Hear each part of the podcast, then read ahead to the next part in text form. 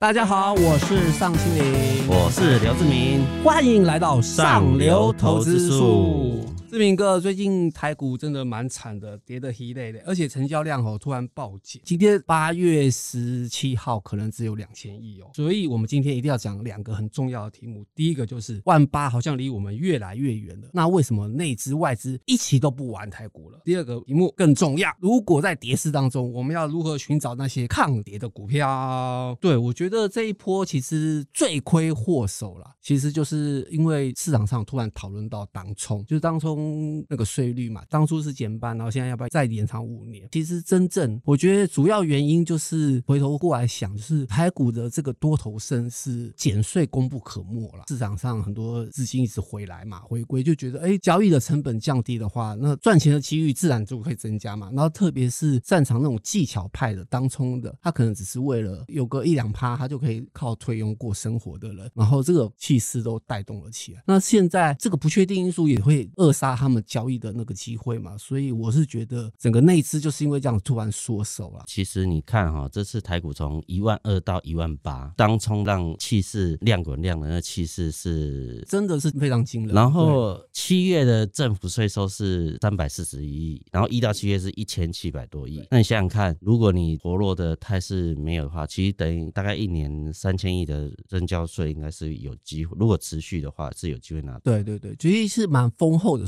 税。收了是这个税收这么丰厚，然后交易成本这么低的话，我觉得政府要短时间把它纠正，我觉得应该是有一些难度的。但是因为不确定因素影响了很多人的，就是尤其是这种当冲大户，他在参与这个事的时候，他会算，既然这么多不确定因素的话，那我就干脆反正我就赚饱了，我先退场再说嘛。你想看那时候一万八的时候成交量是六千亿，六千多亿嘛，那现在才两千亿，怎么可能再创？新高再怎么好，也就是反弹一下，把它盘整，等待政策比较明确的时候。对我也是觉得等待政策比较明朗一点。那我觉得应该是，呃，主管单位还是要关注的是一些没有很多量资金的人去参与这个市场，就是他的想法应该是要去活络市场，对对对，为重点啦。所以，但是有大部分资金人其实根本你有自己的城市、自己的本事，那他即使短期受伤，他也会想办法用他的方法去赚回来。所以说，专业的部分，我觉得政府应该。不要管，但是不专业部分，政府应该是要提醒他们说，其实这不是一件很容易的事。补充一下，就是可能有太多人是认为说，因为当冲减半可能是不公平，然后要不然就说当冲造成很多年轻人，然后就违约交割。其实我觉得在这一部分真正要改的其实是制度面了，就是你放眼全世界，没有什么 T 加二的，应该要回归到跟国际接轨，就是你户头里面没有钱，你本来就不能买股票啊，为什么要到延后两天才？交易那自然会出现一些违约的风险嘛，所以我觉得应该是去探讨这个制度是否要改变，就是也可以保障一些年轻人玩股票才不会受伤了。我觉得政府还是不要管太多，把这个公平原则弄出来以后，然后提醒一些小资的，他以为当从无本生意就可以赚钱，其实这是什么这是几乎是不可能的，对对对对。但是短期可能多头时候你有机会，但是长期以来一定是输的。所以说，我觉得还是研究产业、研究基本面，然后长时间的持有，其实。也是一个，就以股市来讲，其实是一个比较好的投资的方法。对，所以简单来说，现在目前就是等政策比较明朗化，可能台股才会有另外一波多头的机会，会接上美国国际股市。好，那我们讨论第二个题目，就是那现阶段我们要如何去寻找一些抗跌股呢？以目前的角度来讲，大家你还是要看，个人是觉得就先空手吧。但短期我觉得应该是应该先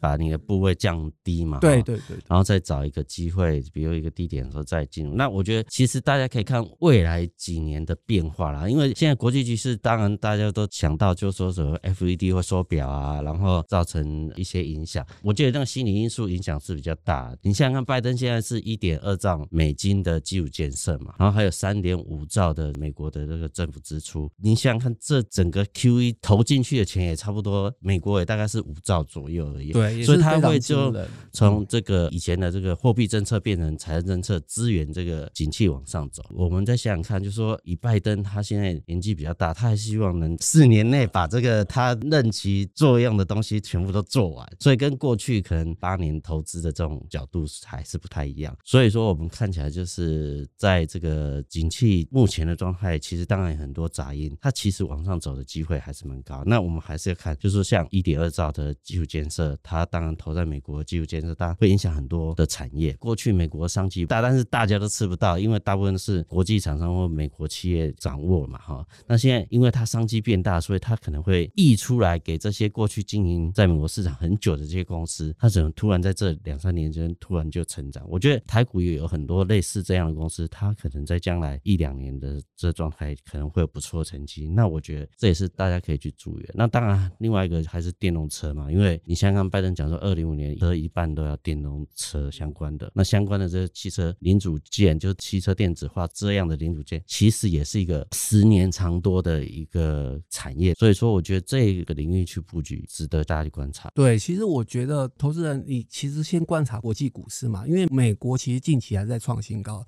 尤其跟台股有密切关系的 Apple 最近也在创新高，所以相对起来，其实台股这波杀盘，某种程度也是一件好事啊。如果投资朋友正好是在空手的状态，就可以逢低去找一些类似像三绿三升的公司啊，都是个低阶布局的好时机了。如果投资朋友不想做功课也没有关系，那你们就买一本六百四十期的杂志，我们这期有找到二十家抗跌的好公司，绝对值得大家去深入的研究。顺便提醒投资朋友，台信刷周刊的周年庆即将就要结束了，我们买一年送一年，只要一九八零，连接在下面的资讯，不快一点买就来不及啦。好的，到我们最精彩的 Q&A 时间了，投资朋友还是要问乌龟三雄，财报怎么这么好，但是就是涨不动，到底出了什么原因？股市有只经典的语言，就是涨多了就是最大利空啊。比如杨明从九块涨到快最高收两百多了，它几乎都十倍、二十倍在涨。那你它从高点修正下来打对折，上面套两万那么多，怎么可能马上就起来？就我们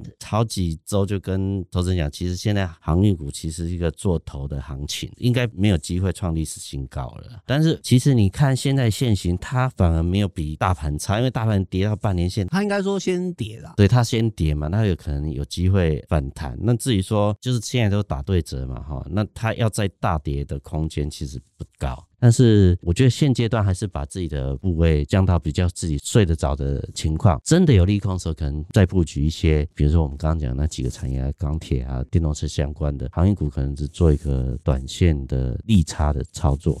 像这波整波多头已经从零八年一直到现在，当然很久，但是整个我觉得整波真的要做完，可能要等到拜登快要结束这一个任期之后，他可能才会。比如说升息升息到升不上去，表示景气要变差的时候，它可能就是一个真正真正认真关心股市会崩跌的一个时间。对，然后我补充一下，因为刚才志明哥有顺便分析一下大行情，但是如果假如说就航运股的话，我觉得投资朋友有几个迷失啊。就第一个就是说基本面很好，本益比很低，但是为什么都不涨？我一直想要跟尤其是年轻的投资朋友讲，就是基本面只是股价涨跌的因素之一。有太多因素会影响到股价，或筹码，或者什么，对，太多因素了。它只是其中之一的条件的话，你大家都觉得都很好，为什么不会涨？那投资朋友要想想看，你想要拥有像电子股的高本益比的话，其实那让每年的成长力道都很强哦。但是在应该说，景气循环股是做不到，它可能今年可以赚三十块，的确如此，或是四十块，但是可能明年剩二十，后年剩十块。这种状况下，对于法人机构来说，它是没有办法给他很高很高的本益。一笔的，这也是可能涨不动的原因了。然后第二个就是也很流行看国际盘啊，就说哇马斯基又创新高了啊，为什么我们就不创新高？可是说真的，马斯基统计今年也不过才涨四成，但是货柜三雄可能在五月的时候已经涨十倍了，它现在跌回来也涨了大概两三倍有。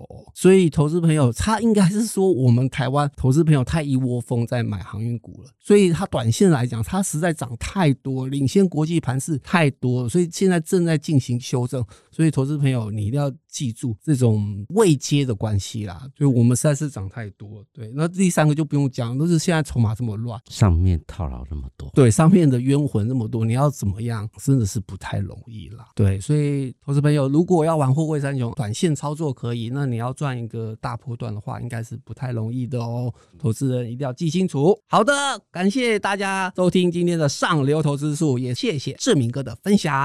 那 YouTube 的观众朋友，请记记得按赞、订阅跟分享哦。Podcast 的听众朋友，记得打五颗星，还要留言给我们哦。我们下次见，拜拜，拜拜。